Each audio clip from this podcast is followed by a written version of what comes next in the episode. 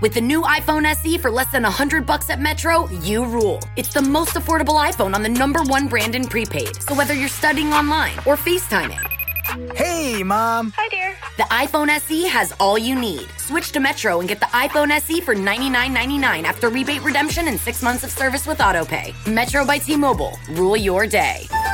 Limit one per account slash household. Requires port and ID validation. Not valid for numbers currently on the T-Mobile network or active on Metro in past 90 days. Restrictions apply. See store for details.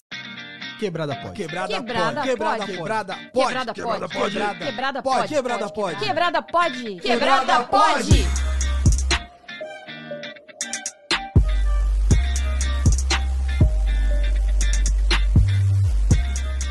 Salve quebrada, eu sou o Mussum Live Eu sou a Dani Birita. e está começando mais um Quebrada Pode Sangue Bom! É nóis, caralho! Uhul! E é isso mesmo, como prometido, voltamos aqui com o nosso podcast sobre Macumba, que não era sobre Macumba, mas acabou se tornando.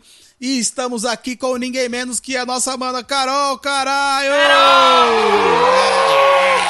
Saravá, meu povo! Voltamos com a nossa segunda parte do nosso maravilhoso quebrada pod macumbístico, bandístico, candomblezístico, com a nossa querida Carol, Carol, filha de Oiá. Tudo bem, minha querida Carol? Tudo certo. E é o seguinte, eu, eu falhei no, no, no final do, do último episódio, não dei o, as redes sociais da Carol, então siga agora, arroba Calma Carol no Instagram, no Twitter, que inclusive esse arroba eu acho que eu sugeri, não, não, não, não sei se tenho prova, mas foi eu que sugeri esse arroba, Foi. porque sou uma pessoa assim da criatividade, né? Eu sou o cara do brainstorm. ali. Calma, Carol. É legal esse, Yeah. essa roupa. Acho que ela tava me xingando, eu falei, calma, Carol. Mentira, não foi assim. Mas foi alguma coisa assim. E, e é o seguinte, vamos agora para nossa segunda parte, porque a Dani aqui tá efervescente de tantos questionamentos sobre religião. Não me julguem, tá, gente? Então, beleza, agora a gente já sabe como foi essa história de como você virou macumbeira, como você foi pra Umbanda, né? Isso. e como você criou o canal no YouTube. Bom, o programa era o Sem Miguel, né? E o que foi Sem Miguel aqui foi a conversa. Foi sem miséria mesmo. O bagulho foi louco. e agora a gente vai continuar, então vamos seguir. E aí depois a gente vai fazer um Sem Miguel, porque esse papo a gente já viu que vai render bastante e a Dani tem muitas perguntas. Então, taca o pau, Dani. É, para mim, isso sempre foi um tabu. É, é óbvio que agora, depois que eu fiquei adulta, que eu escuto falar em Umbanda Macumba, eu não tenho medo, eu sei que não é uma coisa do mal, porque a gente, aqui, por exemplo, que sou do interior, a gente cresceu é, com medo da macumba. Então, por exemplo, vou citar dois exemplos. Na esquina da, da casa que eu morava quando eu era menina, assim, tinha uma, uma casa que vendia essas velas. E a gente não passava na calçada, porque a gente morria de medo. Falava, nossa, não passa lá que é macumba. Então, a gente corria, minhas amigas, assim. E, e esse aí, e, eu teve uma época também que eu fiz, estudava, fazia, não sei, não é da época de vocês. Eu fiz magistério, que era aquele que podia dar aula mas pra tem criança. magistério ainda. É... Tem, ter tem. criança de. Eu acho que era pré, não sei se era a primeira, a quarta série, não me lembro. E perto da faculdade, que era numa faculdade que eu fazia, perto tinha um terreiro. Gente, na hora do intervalo, a gente saía lá fora. De repente tinha um dia que eles ficavam fazendo batuque. E o medo, cagaço que a gente tinha. E o cheiro de velho. Eu falava, meu Deus, a macumba vai pegar na gente. Falava, gente, eu não pode nem passar perto, porque eu morria de medo. Meu Deus.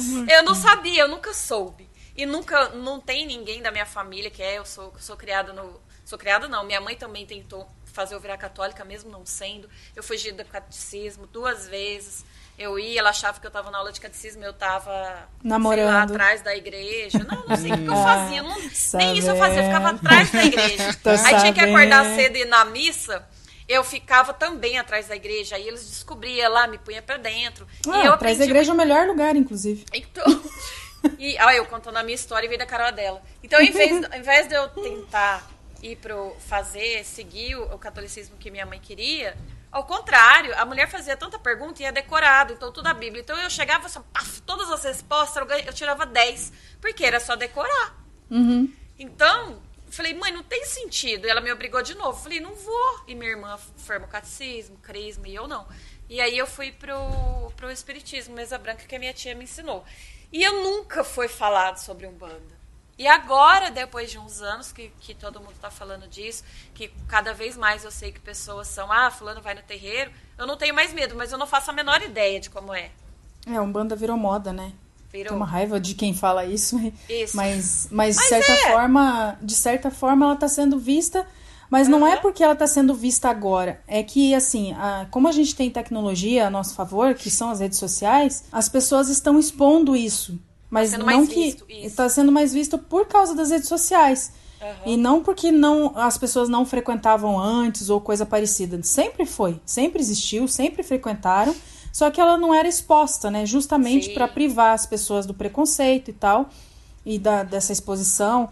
Porque a Umbanda sempre foi vista como uma religião do ocultismo, que tudo é, é segredo, que não sabe, que é Exu, que é, enfim. É, é- era muito difícil, assim. Eu entendo essa parte que você fala, até porque eu também tinha medo. É, sempre que falava. Meu, teve uma vez, a minha avó mora de esquina, né? Na verdade, uma encruzilhada, certinho, de quatro, assim. Não, minha avó. É, vocês entenderam. A gente não tá na quinta série, vamos lá. É, Minha avó mora de esquina. Aí ela, tipo, minha avó. É velho, velho uma desgraça. Velho, vai pra rua pra varrer a calçada, né? Eu não vou julgar porque eu já varro a calçada também de manhã quando eu acordo. Não creio. Tô chegando nessa, tô chegando lá, tô chegando lá. Só que a minha avó, ela vai varrer a calçada lá de fora, lá da, da rua. Um belo dia, estava minha avó varrendo a calçada na rua, quando ela enxerga uma tigela com farofa, umas pimenta em cima, umas velas meio quebrada do lado, mas não tinha bicho morto nem nada. Ela só olhou e falou: hum, uma macumba. Vou levar a tigela. a minha avó jogou a farofa fora. Ai, meu E Deus. levou a tigela pra casa. Quando eu vi aquilo, falei, vó do céu, você roubou a tigela de macumba da, da esquina, a gente vai morrer tudo amanhã. Ela, capaz, capaz que morre, isso não existe. Ah, para, isso daqui, ó, vai ser coxo pras galinhas beber água. E, dito e feito, minha avó tinha galinha em casa, né? E colocou a aguinha ali e as galinhas bebiam água na tigela de macumba. Rapaz. A gente cresceu com se- sempre ter, eh, sempre ouvindo falar que tinha terreiro por perto e tal. Mas a- a gente tinha medo, porque, né, tudo que a gente ouve falar, principalmente de pessoas ignorantes, que a gente não. E ignorante não tô xingando, né? Tô falando Não, ignorante ignorante mesmo, mesmo. de falta de conhecimento. Mas é, é tudo que a gente ouve falar e tal. Do, e, e- e- isso hoje, hoje, né, a gente entende como racismo religioso, mas também eu não quero entrar nessa vertente que a gente vai, ó, vai Vai. longe falando disso. É, mas eu sempre, sempre ouvi muitas coisas ruins também. Quando, quando alguém me pergunta algo assim sobre a Umbanda, aquilo que eu falei, assim, tipo, a Umbanda ela é muito livre. A gente não tem. A gente não tem uma cartilha, a gente não tem uma Bíblia, a gente não segue um evangelho, né? Tipo, o Espiritismo, por exemplo, Evangelho segundo o Espiritismo, de Allan Kardec e tal. A gente não tem nada disso concreto, a gente não tem nada físico. Então, o meu pai de santo, por exemplo, tudo que ele sabe hoje, primeiro ele aprendeu com as entidades que trabalham com ele, mas ele aprendeu com seu antecessor, com, com, com o pai de santo dele. E o pai de santo dele aprendeu com o pai de santo antecessor. Então, tudo foi passado como se fosse um telefone sem fio. A Umbanda que eu pratico aqui em Curitiba é completamente da Umbanda, completamente diferente da Umbanda do Rio de Janeiro, por exemplo. Por quê? Porque são pais de santos diferentes que foram passando para os seus filhos e passando e passando de geração para geração. Então não tem como a, a gente não tem como documentar isso, porque as vertentes da Umbanda são diferentes. Não existe Umbanda certa ou Umbanda errada. Existe Umbanda. E, existe cada- um banda ruim e um, um banda boa? Não, não existe é, um banda ruim, candomblé ruim, nada disso. O que existe são pessoas ruins. Assim como tem um pastor ruim, assim como tem um dirigente, João de Deus, por exemplo, a gente tem aí, né, um exemplo vivo.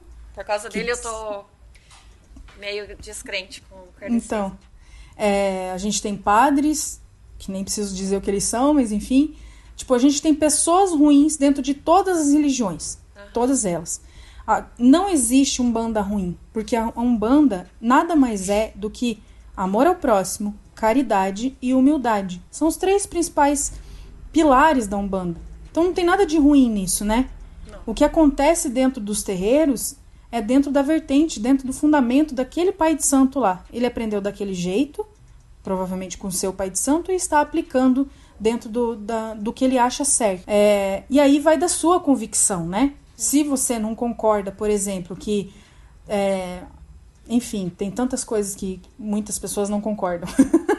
Mas, por exemplo, tem gente que não concorda que exista sacrifício de animal. É, a maioria das vertentes da Umbanda não tem sacrifício de animal. Na verdade, assim, a gente fala de forma general, general é ótimo, generalizada, mas não tem sacrifício de animal, porque o sacrifício, que a gente nem usa essa palavra, na verdade, na verdade ele é uma coisa da vertente do candomblé, é de outra religião, que a Umbanda e o candomblé são religiões distintas, né? É, é, do candomblé, vem da tradição do candomblé. Então, algumas, alguns terreiros que tem essa mistura de umbanda com candomblé, que pode ter, afinal, né, a gente não tem uma regra para isso, tem, traz também o sacrifício do animal. Mas o que, que acontece? É porque as pessoas bebem o sangue da galinha. Não, não, gente, não tem absolutamente nada disso, entendeu? O, o animal que é morto ali, para aquele ritual, no nosso, na nossa vertente aqui em Curitiba, é, no terreiro que eu faço parte, não existe isso, né? Eu estou falando da, do que eu entendo sobre. Mas é, o animal que é, que é sacrificado ali para o ritual, tudo que existe daquele animal é usado. Então, se é, por exemplo, um, sei lá, um candomblé, eles matam um bode, sei lá, cabrito. A carne toda é feita para uma festa, né? O couro é feito pro atabaque. Mas por tudo que, que mata tu, o bichinho? Tipo, porque faz parte de uma tradição. Assim e como a gente mata. Não. Assim como a gente mata o peru para comer no Natal, as pessoas usam alguns, uh, alguns tipos de às vezes a galinha, às vezes o cabrito, enfim, é, em algumas vertentes da religião. O animal não sofre, inclusive ele é criado para aquilo, todo emantado, porque tudo que a gente, tudo, a umbanda, eu tô falando uma coisa que não faz parte da minha vertente, isso é muito perigoso, mas enfim, tudo que é da natureza é usado na umbanda. Dentro de um terreiro não tem nada de plástico, por exemplo. É raro ter uma coisa de plástico. A gente usa tudo o que é da natureza. Então é madeira, é, é couro, tudo que for natural, erva, flor, água. Tipo, não tem nada é, superficial, porque a gente dá valor ao que vem da natureza. Então, se o animal veio da natureza, ele volta para ela de alguma forma, né? É, tipo, não, ele não sofre nada. Ele, tipo, não é igual o boi lá que nasce para isso, nasce para ser é, morto lá no, nos, nos, Como é que fala? Não é viveiro. É. Eu ia ah, falar lá. friboi, mas é. Nos no, matadouros e tal. É, no matador, isso aí. Mas tem, tem, muita, tem muito preconceito em relação a isso, né? E tem só que assim, a nossa vertente aqui, que é a, a vertente da Umbanda que a gente fala mais tradicional, não tem nada disso. E né? a pipoca? A pipoca, ela é, ela é, um, é uma comida que a gente faz para um, um orixá chamado Omulu, que é o orixá que trata as doenças, ele trata as chagas. E a pipoca representa a, as pipoquinhas do corpo, assim, quando alguém está doente e tal, sabe? Então ele é o orixá que trabalha as doenças, as, Mulu e o Baluaê, que é praticamente o mesmo orixá com duas energias divididas, né? Então ele trata as doenças, ele trata a, a enfermidade e a gente faz a pipoca, às vezes um banho de pipoca, uma, uma oferenda de pipoca para ele, para tratar alguma coisa na gente ou em alguém que a gente conhece. Tem a pergunta aqui: quais são as principais diferenças entre a Umbanda e o Candomblé? A principal diferença de todas elas as duas religiões elas são brasileiras, tanto o candomblé quanto a umbanda elas nasceram no Brasil. Essa história de que ah, o candomblé veio da África, não, não existe isso. Não? Candomblé, não, o candomblé é brasileiro. As duas religiões nasceram no Brasil. O candomblé, ele veio, é, ele veio não, ele nasceu no Brasil porque assim, é, eu até falo isso muito no, num vídeo que eu, eu conto a história da Umbanda e em, é, em paralelo, eu conto também a história do candomblé, como que surgiu, porque os dois surgiram praticamente juntos. Quando os negros vieram traficados né, para cá, lá da África, é, cada, cada parte da África, vamos dizer assim, cada país da África, ele cultua uma religião diferente. Essas religiões são chamadas de nações. Então tem a religião que se, que se chama Queto, tem a Jeje, tem a Nagô, tem a Angola, tem o Congo. Todos esses cultos são feitos para orixás diferentes. Então, o Congo, ele cultua o orixá Xangô.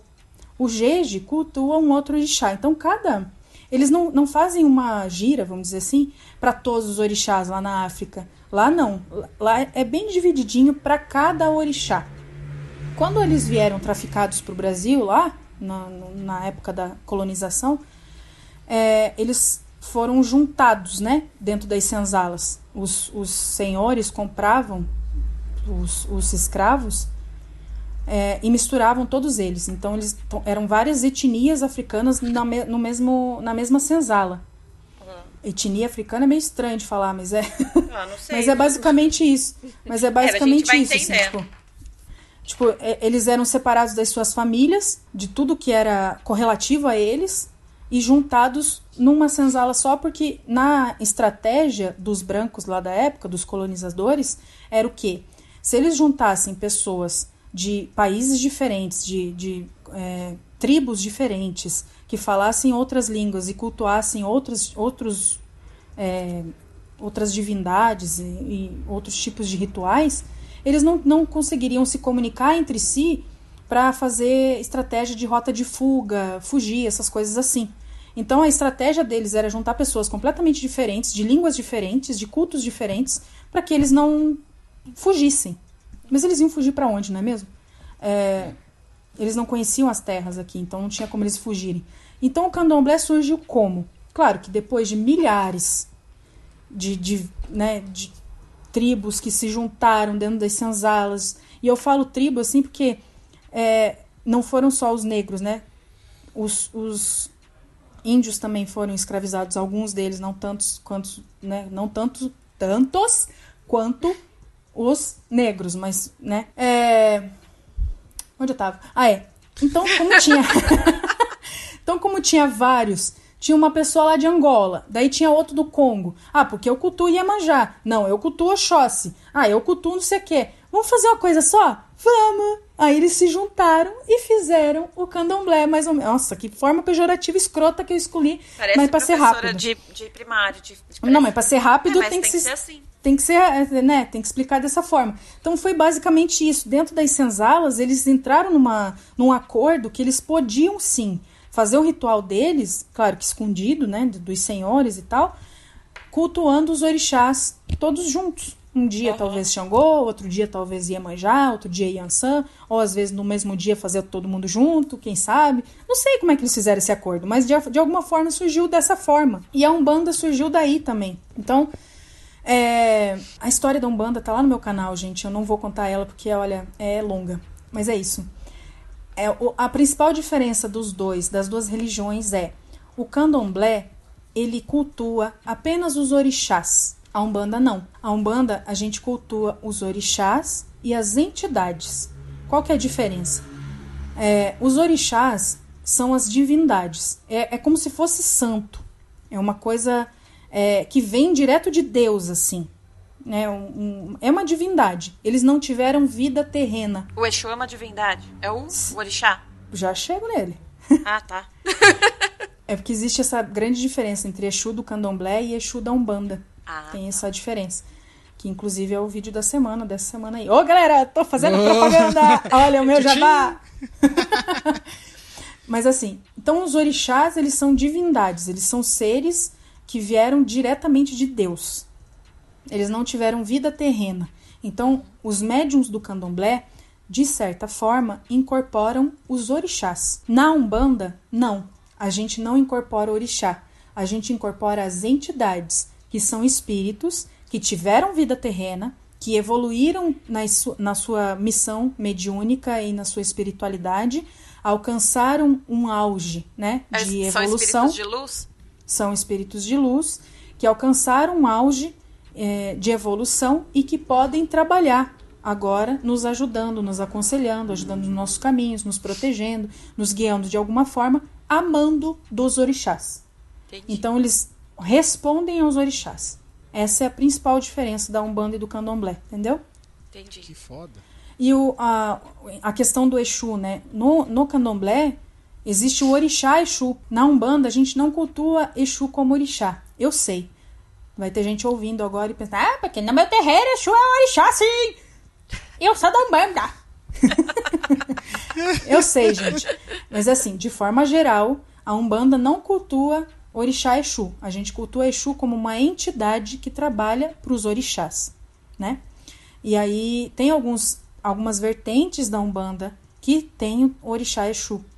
Então, só para contextualizar, tem vertentes da Umbanda sim que cultua o orixá Exu, mas a grande maioria não. A grande maioria é Exu não é uma divindade, ele é uma entidade, um espírito que teve vida. Eu tenho mais uma pergunta. Certo. Exu é capeta? Exu capeta! Eu tô aqui fazendo só. Tô fazendo umas perguntas mó de inocente aqui, mas é, esse é meu papel. Não. Exu é, é, o- é o cramulhão, é o, é o satanás, é o capeta? Não, é. Porque assim. A Ih, Umbanda. A Umbanda e o Demorou Candomblé. pra, pra- Pensou, eu fiquei É com medo. Não, não. Aquela. É porque assim, essa, essa resposta ela tem que ser muito bem colocada. A Umbanda e o Candomblé são duas, duas é, religiões de, de matriz africana. Apesar delas serem brasileiras, elas vêm de uma origem africana. Na África não tem cristianismo, certo? Ele veio bem depois, né? Não, é, não é uma coisa da raiz africana o cristianismo. O capeta, Satanás, diabo, demônio e todos os nomes que vocês conhecem para algo ruim vêm do cristianismo, vêm do catolicismo principalmente, das religiões não vou dizer religiões cristãs, porque a Umbanda, de certa forma, é uma religião cristã, porque a gente acredita em Jesus Cristo. A gente crê nele. A gente não, não cultua a Bíblia, não, não usa a Bíblia, mas a gente crê em Jesus Cristo. Candomblé não. Essa é a outra diferença. Mas por ser por, por não ter o cristianismo fazendo parte da nossa raiz, não tem como existir um demônio, existir o capeta. Então a gente não acredita nisso. É a mesma coisa que chegar para um budista e falar, ah, porque, sei lá, é, Buda é o capeta. Buda. Pô, foda-se, sabe? Eles vão falar, foda-se, não acredito em demônio, não acredito em capeta. É a mesma coisa, porque não existe capeta, demônio naquela religião. É a mesma coisa pra gente. Então Exu não tem como ser o capeta aí já. A gente já elimina Exu capeta aí. E quando alguém fala assim, nossa, sai Exu. Sa- Nossa, eu, eu falo, traga aqui pra mim. Venha pra cá, vem pra cá, Exu. Porque Exu, ele é nosso guardião. Guardião. Nosso guardião é foda. Exu, ele é o nosso protetor. Ele é uma entidade, ele é, ele é a entidade mais próxima dos seres humanos, principalmente em questão evolutiva. Num dos vídeos eu, eu explico assim que quando a gente morre, é, a gente não reencarna automaticamente. Morri e carnei, sabe? Tipo, a Umbanda a gente acredita no reencarne, assim como o Espiritismo, essas coisas todas, né? Que a gente tá aqui pagando hoje por um karma que a gente sabe lá o que fez na vida passada pra estar no meio de uma pandemia, filha da puta, com o presidente lazarento no nosso, né, Brasil. Vamos lá. Então a gente não sabe o que a gente fez no karma das vidas passadas pra estar merecendo um negócio desse. Mas enfim, é, o que que acontece? Quando a gente morre e a gente já alcançou, de certa forma, uma evolução espiritual em vida, a gente vai pro, pro astral e passa por um processo de reeducação. Isso tem muito do- no espiritismo também, é muito é, recorrente, né? isso- essa educação, assim. Você vai para um hospital, você passa por uma é, uma limpeza espiritual para tirar os seus miasmas, para tirar suas doenças, que o seu espírito está ligado ao, ao, ao material ainda depois do, do desencarne e tal. Esse processo todo leva um tempo é, até você chegar no momento ali com seus mentores espirituais, que são né, os espíritos que estão ali te orientando, que vão dizer para você: ó, você não precisa mais reencarnar, você alcançou aqui um, um tanto de A cota. uma Bateu cota. A, Você bateu, bateu, a meta. bateu a meta, exato. Você bateu a meta, sim, e agora você vai se reeducar para que, caso você queira, né, é, trabalhar como uma entidade. Claro que eu tô falando de uma forma muito pejorativa, né, só para ser mais fácil de entender, mas não é, não é tão simples assim como eu tô falando, mas enfim. Quando o, o Exu se torna Exu, é basicamente assim também. Ele chega lá no ápice da sua, da sua evolução, ou ele é resgatado de algum lugar, principalmente do umbral, de, de, né, porque a gente, não, a gente não tem inferno, a gente tem um umbral, assim como no Espiritismo. É, ele é resgatado e curado dos seus, dos seus males todos e reeducado, e aí ele é convidado a trabalhar a, na espiritualidade como Exu ou Pombogira, né? Dependendo da, da, do espírito e tal, pode trabalhar ou como um ou como outro. E aí o Exu ele é ele passa por várias etapas até se tornar Exu. Ele é espadado, ele é coroado, tem todo um ritual para esse espírito se tornar um Exu. E aí sim, depois de todos esses, esses processos que levam, tipo, a gente não tem noção, né? Eu não tenho como dizer para você que durou, ah, 100 anos. Eu não faço ideia, né? O nosso tempo aqui é diferente do tempo do astral. Então eu posso dizer para você que durou 700 anos e na verdade durou 2 segundos. Não sei. Então o tempo é relativo.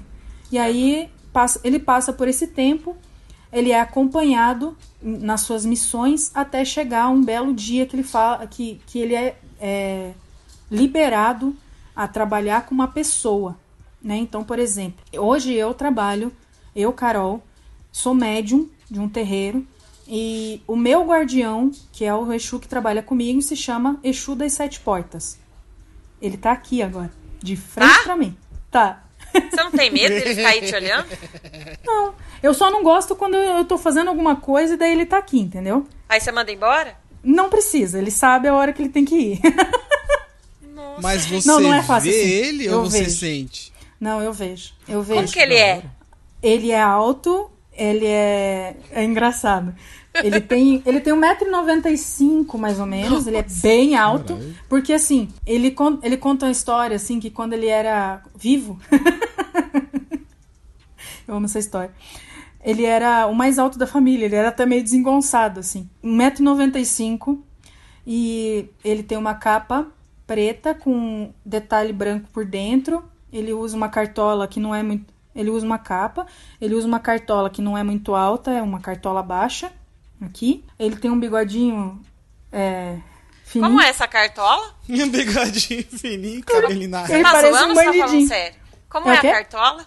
Como é, é uma cartola é, Imagina uma cartola, mas não alta aqui.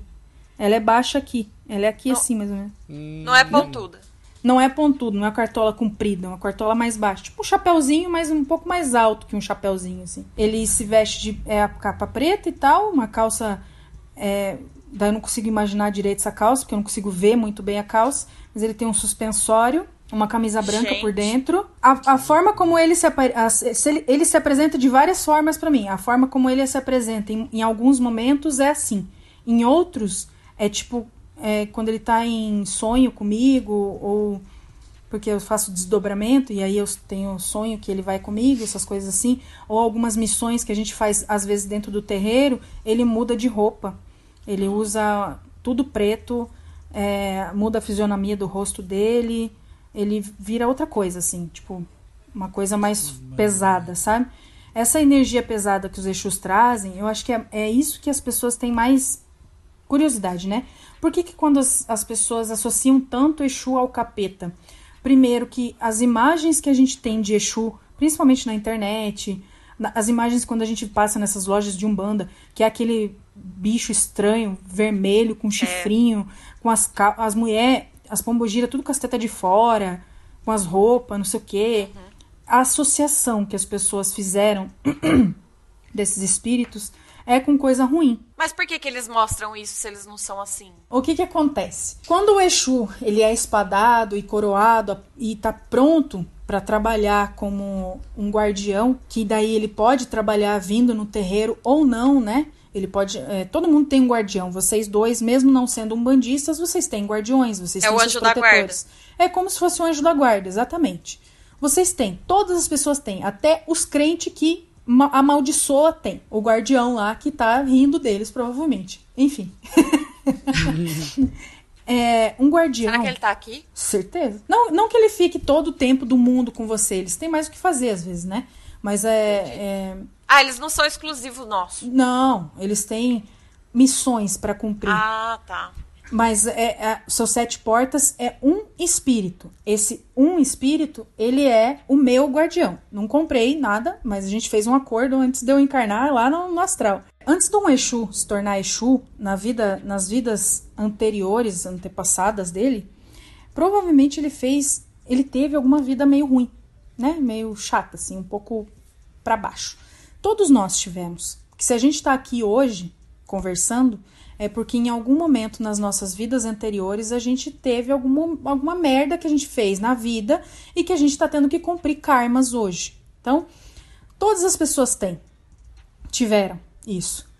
E os Exus em específico, eles passaram por algumas vidas meio pesadas mesmo, as pombogiras também.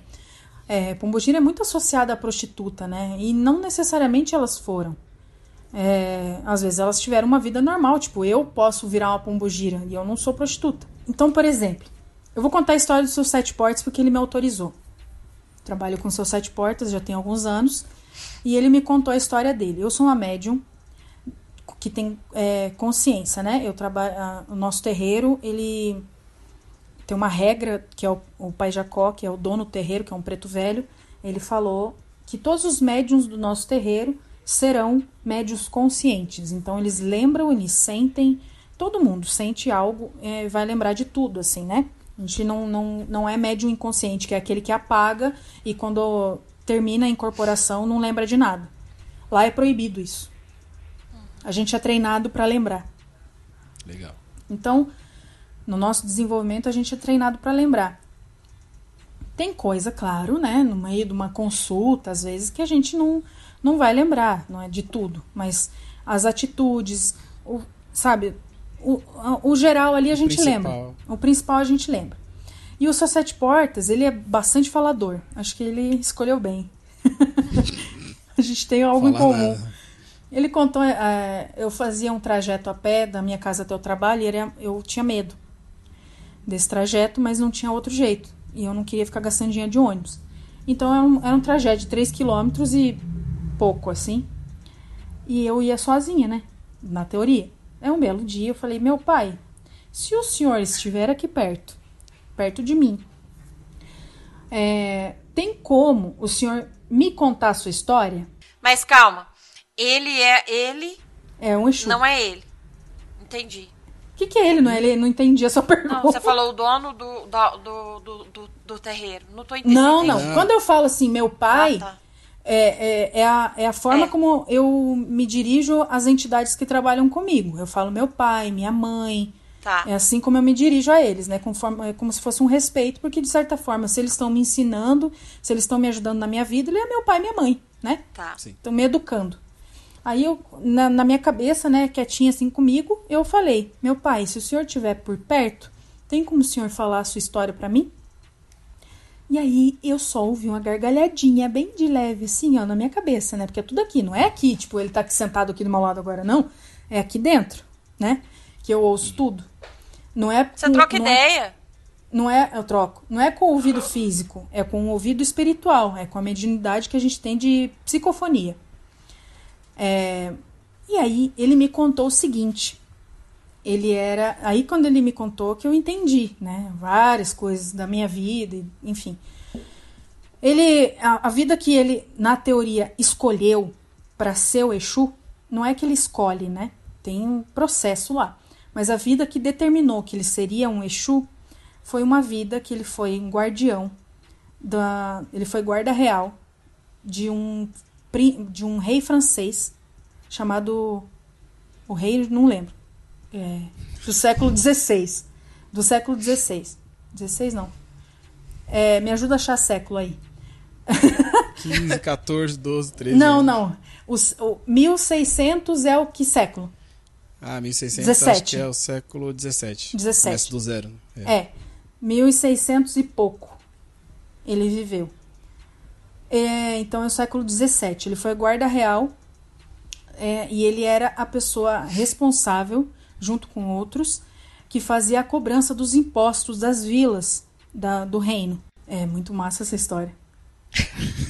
e aí, só que assim, a forma como eles cobravam é uma forma escrota, né? Tipo, eles chegavam nas vilas, eles estupravam as mulheres, eles matavam as pessoas, eles roubavam as crianças, eles matavam crianças, principalmente para aquelas pessoas que não tinham como pagar. Isso lá na França, gente. E e ele foi me contando essa história e mostrando imagens na minha cabeça. Então eu via muita Carai, coisa ruim. Então eu tava, eu tava indo embora esse trajeto eu tinha que prestar atenção se eu não ia ser atropelada naquele momento. Porque eu fechava, eu fui, teve um, um certo momento da, desse trajeto que eu fechei meu olho e eu via a, a atrocidade que eles faziam com as pessoas, principalmente as Ai, que não pagavam a- os impostos. Eu falei, meu pai do Mas céu. você não viveu naquela época. Você Não, não, não. sabe. Essa, não, não sei. Tá. Essa parte eu não Uhum. sei. Aí o meu pai do céu, que merda é essa que você tá me mostrando? Ele, ué, você não pediu minha história? Eu tô te contando. Essa é a minha história. Eu era guarda real, toda a minha família, todos os homens da minha família foram guardas da, do, do rei fulano lá, que eu não lembro o nome. E eu falei, gente do céu, e como é que é seu nome? Porque ele tem um nome, né? Ele não é o seu sete portas. Ele tem um nome. Ele foi Lui. O nome dele é Lui. Lui. Bonito nome. Lui. Só não sei o sobrenome, que daí eu nunca perguntei também. Ah, meu pai, eu nunca perguntei seu sobrenome. Viton, aí ele fala Viton. Louis Vuitton. Me dá lá umas, umas bolsas de, de jacaré. É... e aí eu falei, tá, então é basicamente por isso que o senhor virou Exu. Dele mais ou menos, né? Além das atrocidades que ele fazia junto com os outros guardas que iam buscar os, os impostos, é, tinha uma taverna, né? é o é taverna que fala, tipo bar, assim, naquela época, que ele frequentava, né? Era, batia cartão nesse lugar lá, e pá, bebida, isso aqui, mulher. E aí, um belo dia, tinha uma mulher diferente nessa taverna. E ele deu em cima dela. Tipo, uma mulher linda, assim. Quando ele me mostrou a imagem dela, nossa, uma mulher incrível, maravilhosa. Aí ele deu em cima dela. E a mulher recusou, ficou empurrando. Ele empurrava, ela empurrava ele, assim. Eu vi essa imagem dela empurrando ele. Eu falei, ai meu Deus, não, não faz isso, não faz isso, por favor. Na minha cabeça, eu não queria que ele me mostrasse essa imagem, né? Não queria ver isso. É, na verdade, não aconteceu nada. Quando ele foi pra cima dela, o ma- acho que dono da mulher, não sei se ela era uma prostituta e ela tinha dono, alguma coisa assim, puxou ele pelo colarinho e deu três tiros no peito dele. Então ele morreu dessa forma. E era uma arma comprida, assim, ó. Sabe aquelas armas bem compridas? Antiga, toda desenhada, assim. Ele me mostrou a arma. Três tiros ele morreu no peito. E aí ele falou: Olha que morte besta, né? Depois de tudo que eu fiz de errado, né? Morri porque dei em cima de uma mulher e o cara me matou. E um cara que ele não sabe se é até hoje, se é o marido da mulher ou não, se era dono dela, porque aquilo era uma taverna e tinha várias prostitutas lá e tal, enfim. E aí ele me contou essa história, né? E a história é basicamente: ele fez um monte de atrocidade, mas não só nessa vida, ele teve outras vidas que ele fez várias coisas ruins e que ele foi pagando aos poucos, né? Só que nessa vida em específico, quando ele morreu, ele foi direto para o umbral. Ele não passou pelo processo assim de. ah, ah, teve um espírito de resgate que, né, se eu morrer hoje, por exemplo, eu sou uma boa pessoa. sou uma ótima pessoa. Tá jurando aí, ó. Vai Tá ter um espírito de resgate contando. aqui me esperando. Não é possível. Eu quero acreditar que tem. E que ele vai Tá me levar para algum lugar bom, entendeu? Só para eu aprender sobre a vida. Mas não, seu sete portas ele foi direto pro umbral. Não teve resgate, não teve porra nenhuma. E no umbral ele conta pra mim que se fosse na, na, na no tempo da Terra, ele passou 600 anos no umbral. Nesses 600 anos do umbral, ele passou pelos sete portais que o umbral tem. É, sabe a, a pintura do, do Dante? Do inferno? Inferno de Ah, Dante? sim, sim, sim, sim, sim. Tem sete, as sete camadas do inferno. Nossa, parece que eu tô assistindo um filme. Então, Você contando. E aí, gente, vocês me digam assim, se eu tenho, se eu tenho criatividade suficiente pra inventar tudo isso? Claro que não, pelo amor de Deus. Tem gente que fala, pelo amor ah, é, é tudo invenção, são tudo ator. Gente, da onde tirei isso do cu? Aí ele pergunta. passou por todas essas Ficou sete criativo. camadas. passou por todas essas sete camadas de, de sofrimento, de aprendizado, de, de tudo, assim, de tudo que vocês podem imaginar, principalmente de sofrimento. E na última camada tinha os espíritos de resgate esperando por ele, não só por ele, mas por outros espíritos que estavam na mesma situação e que fizeram o resgate dele. Daí sim que ele passou pelo processo de reeducação até virar Exu. Essa é a história de um espírito que trabalha comigo, né? Tem, um- tem milhares de espíritos na Umbanda, milhares de Exus, milhares de Pombogiras que tem vários outros nomes Então esse é um espírito só. O que significa um caboclo? O que, que caboclo? é um caboclo? Caboclo é um índio. E, e ele vem de qual religião? Na Umbanda. Na Umbanda. Por quê? Porque os índios, primeiro, a Umbanda ela é, ela é brasileira por vários motivos também, né? Os índios eles foram é, junto com os negros é, criando seus rituais, que como eles também foram alguns foram escravizados também, então eles foram criando alguns rituais, porque a, o, os índios também acreditam em vidas passadas, em espiritualidade, em força da natureza. Então tem coisas parecidas assim na forma de pensar dos índios com a forma de pensar daquela época do, da, dos rituais que os, os negros praticavam. Então eles entraram, é, não um acordo, mas eles entenderam que eles podiam praticar isso juntos. E aí os caboclos são os nossos antepassados indígenas que, vier, que viveram no Brasil e passaram por aqui, trouxeram é, histórias, viveram coisas e hoje eles trabalham na Umbanda nos, nos, nos purificando, nos, nos ensinando, um monte de coisa eles fazem, né? A gente costuma dizer que na Umbanda a gente tem um pai de cabeça, né? Que a gente é filho de, de orixá, né? A gente tem dois orixás, ou mais, às vezes, na coroa. Eu sou filha de Ansã e de Oxóssi, mas o meu pai de cabeça, ele é um caboclo. Porque na nossa vertente dentro da Umbanda, a gente fala que pai de cabeça é um caboclo, é, porque o caboclo ele tá na pirâmide, né? Do, do, da evolução, junto com o preto velho e junto com o herê. Então, a gente tem uma pirâmide, que é no, no catolicismo tem o Pai, o Filho e o Espírito Santo, uhum. né? Na Umbanda a gente tem preto velho, caboclo e herê. O herê é a representatividade da criança, representatividade da alma pura, da inocência, da, da purificação. Então o herê... Caboclo? O herê. O herê. Herê é criança. Então, é espírito de, de criança, vamos dizer assim. E aí ele traz a purificação. É, é, o, é, a, é a, a, linha de trabalho da Umbanda mais evoluída que tem. Acima de Herê não tem nada. Uhum. Herê é o mais uhum. evoluído que tem.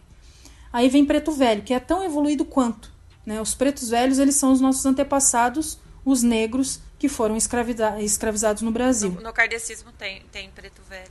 Tem, né? Então são os negros que trouxeram suas histórias e tal, então são os nossos pretos velhos. Eu trabalho com a avó Benedita de Angola e com o pai Congo, dois pretos velhos.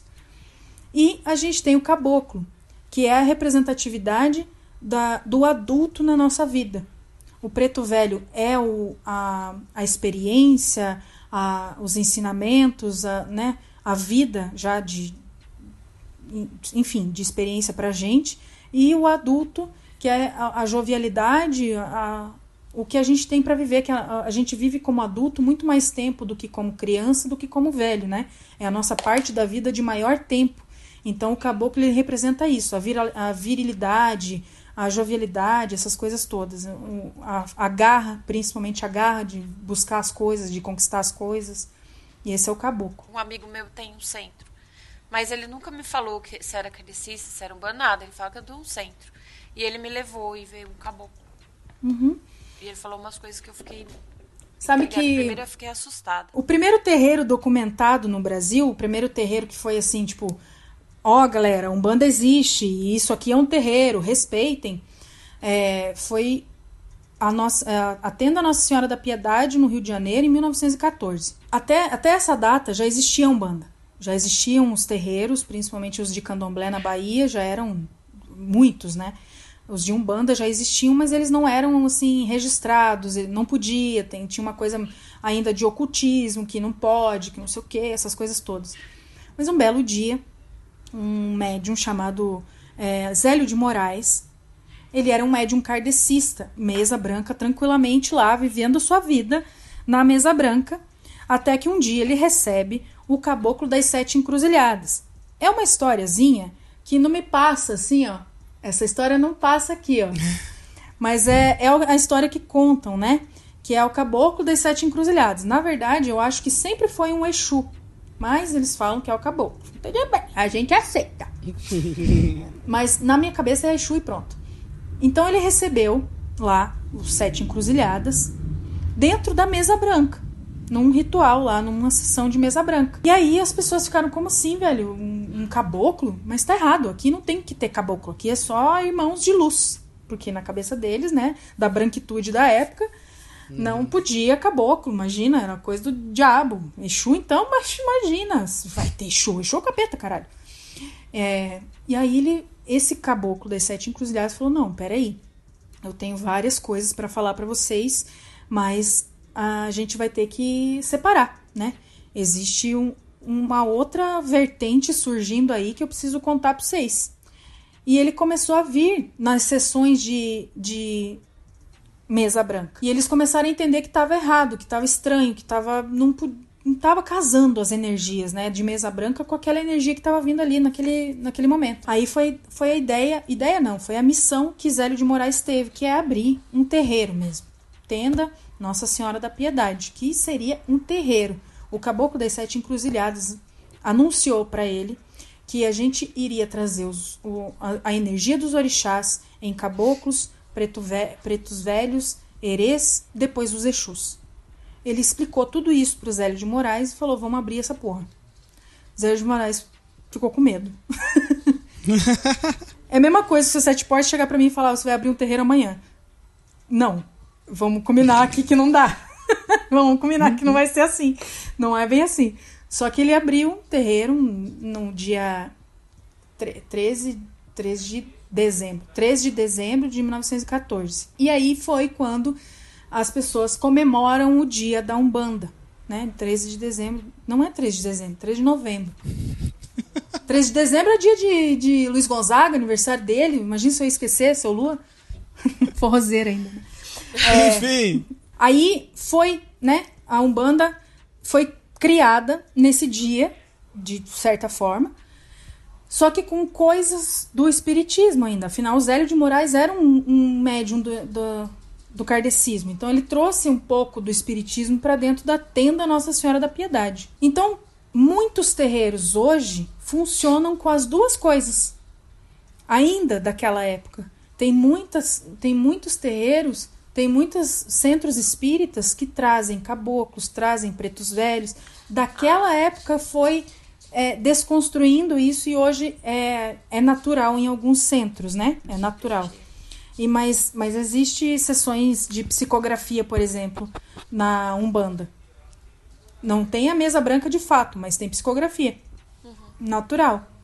Por causa disso, por causa de Zélio de Moraes lá no comecinho. Enfim, o papo tá ótimo. Como vocês podem ver, a gente tem aqui um, uma enciclopédia macumbística. Pessoa aqui que manja demais, tem muito a, a, oferecer ainda e com certeza vai voltar pra gente fazer esse sem migué.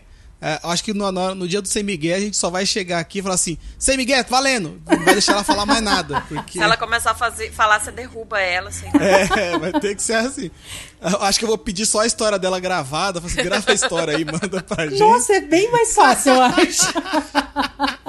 Mano, duas horas e vinte de podcast. É. A história mais longa que a gente gravou podcast, se eu não me engano, foi com o Pipo, não foi? Ou com o Raul? Sei lá, a gente gravou. E, e não deu é. tudo isso.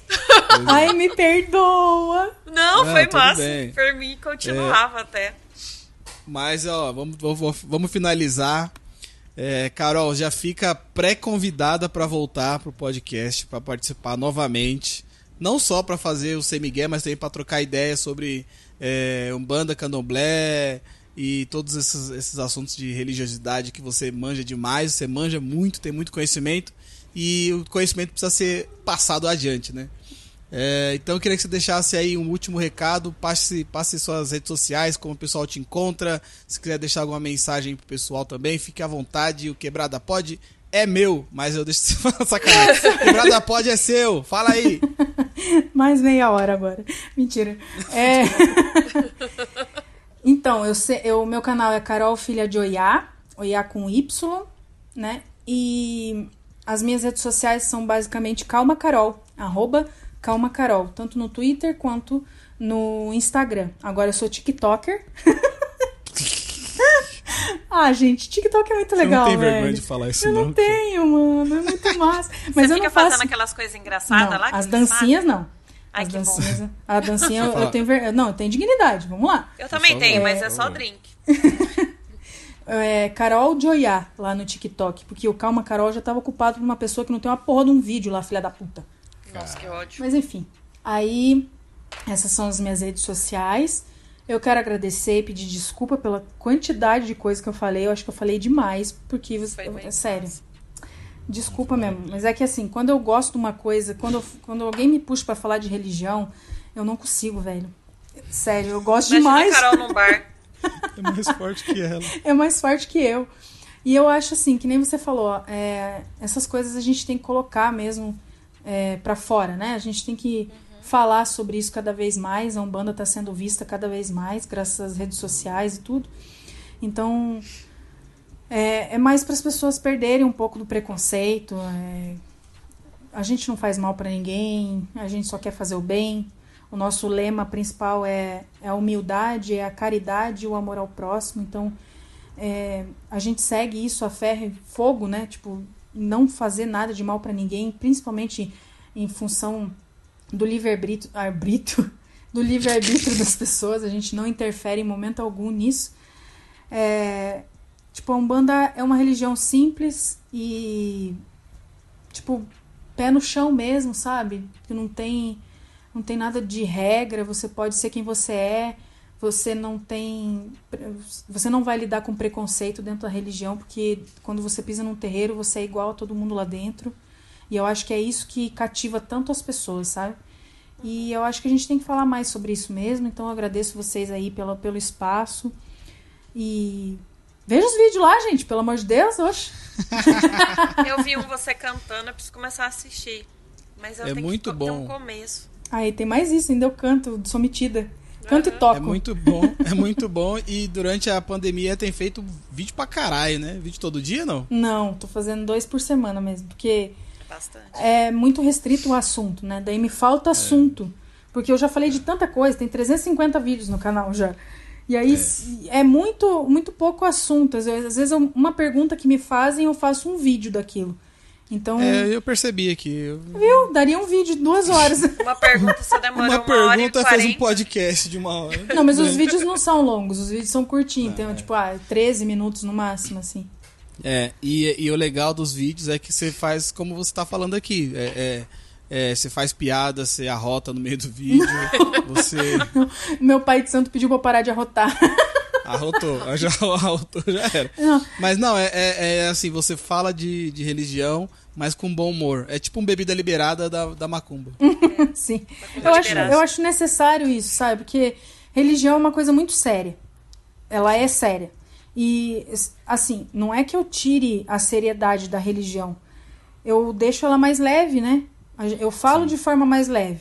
Então, eu evito. eh, claro, o arroto eu parei faz muito tempo, já não arroto mais, porque realmente fica um pouco chato, às vezes, a cada cinco minutos num vídeo eu ficar arrotando. então eu tiro na, edi- na edição, mas não, eu arroto. Continua Peido. arrotando, só que o povo não vê. eu peido também, mas enfim. É, Ok. Eu não falo, eu não falo palavrão. Eu não falo palavrão na, nos, nos vídeos, porque tem muita criança que me assiste. Não só porque criança não pode falar palavrão, você tem que falar mesmo, que se foda. Mas acho que a, a religião, ela tem que ter esse respeito, né? A gente não fica falando palavrão dentro do terreiro. Então, eu não vou falar palavrão nos meus vídeos também. Mas é isso. Boa. É de forma mais leve. Eu levo a religião de forma mais leve. E você, minha querida Dani Birita, tem algum último recado? Eu queria agradecer muito a Carol, aprendi muito hoje. Muita coisa que. Tenho certeza que o Will tá ali, deve estar assim. O que, que ela tá falando? Porque eu tô com fone, né? e aprendi muito. Ainda não tirei todas as minhas dúvidas. E você. Preciso te elogiar mais. Você sabe tudo que você é. Muito obrigada. Linda. Volte mais. Muito obrigada. Eu estou fazendo coração. É Com isso mão, mesmo. gente. É que E a, e a Dani, você pode seguir a Dani, já que ela não fala, pode seguir Ah, a Dani é? nas redes sociais, ela tá, tá bilolada aqui. Pode seguir a Dani nas redes sociais, Dani Birita, no Instagram, Twitter e TikTok tá com Bebida Liberada, é isso? Tem os dois, Você tem né? TikTok? Porque. Você tem? É, mas é, mas eu ponho. eu- eu- é como se fosse do Bebida Liberada, né? O meu. Uhum. Tem você É lá, tem eu. Foi do, é, só o nome Dani Brito, porque o TikTok gosta mais de mim do que do Sua Live. Ah, Não tenho culpa. Eu passei dos 35, eu não consigo Aí, mais fazer conta no. TikTok. Aí eu uso bebida liberada e o Dani Birita. Então é legal, é bom. Então vocês podem entrar lá que vai ter vários drinks. É isso mesmo. Então é isso, você que tá ouvindo, não se esqueça de seguir o Quebrada Pod nas redes sociais, Quebrada POD no Twitter, no Instagram. Também considere se tornar um apoiador do nosso querido e maravilhoso podcast. Não é fácil ficar ouvindo aqui, ó, duas horas e meia das sacanagem. Imagina Não, duas mas- mulheres falando na cabeça continu- duas horas e meia. Pois é. Que Continue. Continue apoiando. Você que já é apoiador, você que não é apoiador, considere se tornar um apoiador. É muito fácil. Só ir lá no apoia.se barra quebrada pod ou no PicPay. Clique em pagar e já procura lá quebrada pod, escolhe um plano e já era, mano. Tá bom? Tamo junto e até o próximo quebrada pod, meu irmão. É nóis. Uhul. Sara, vai muito axé.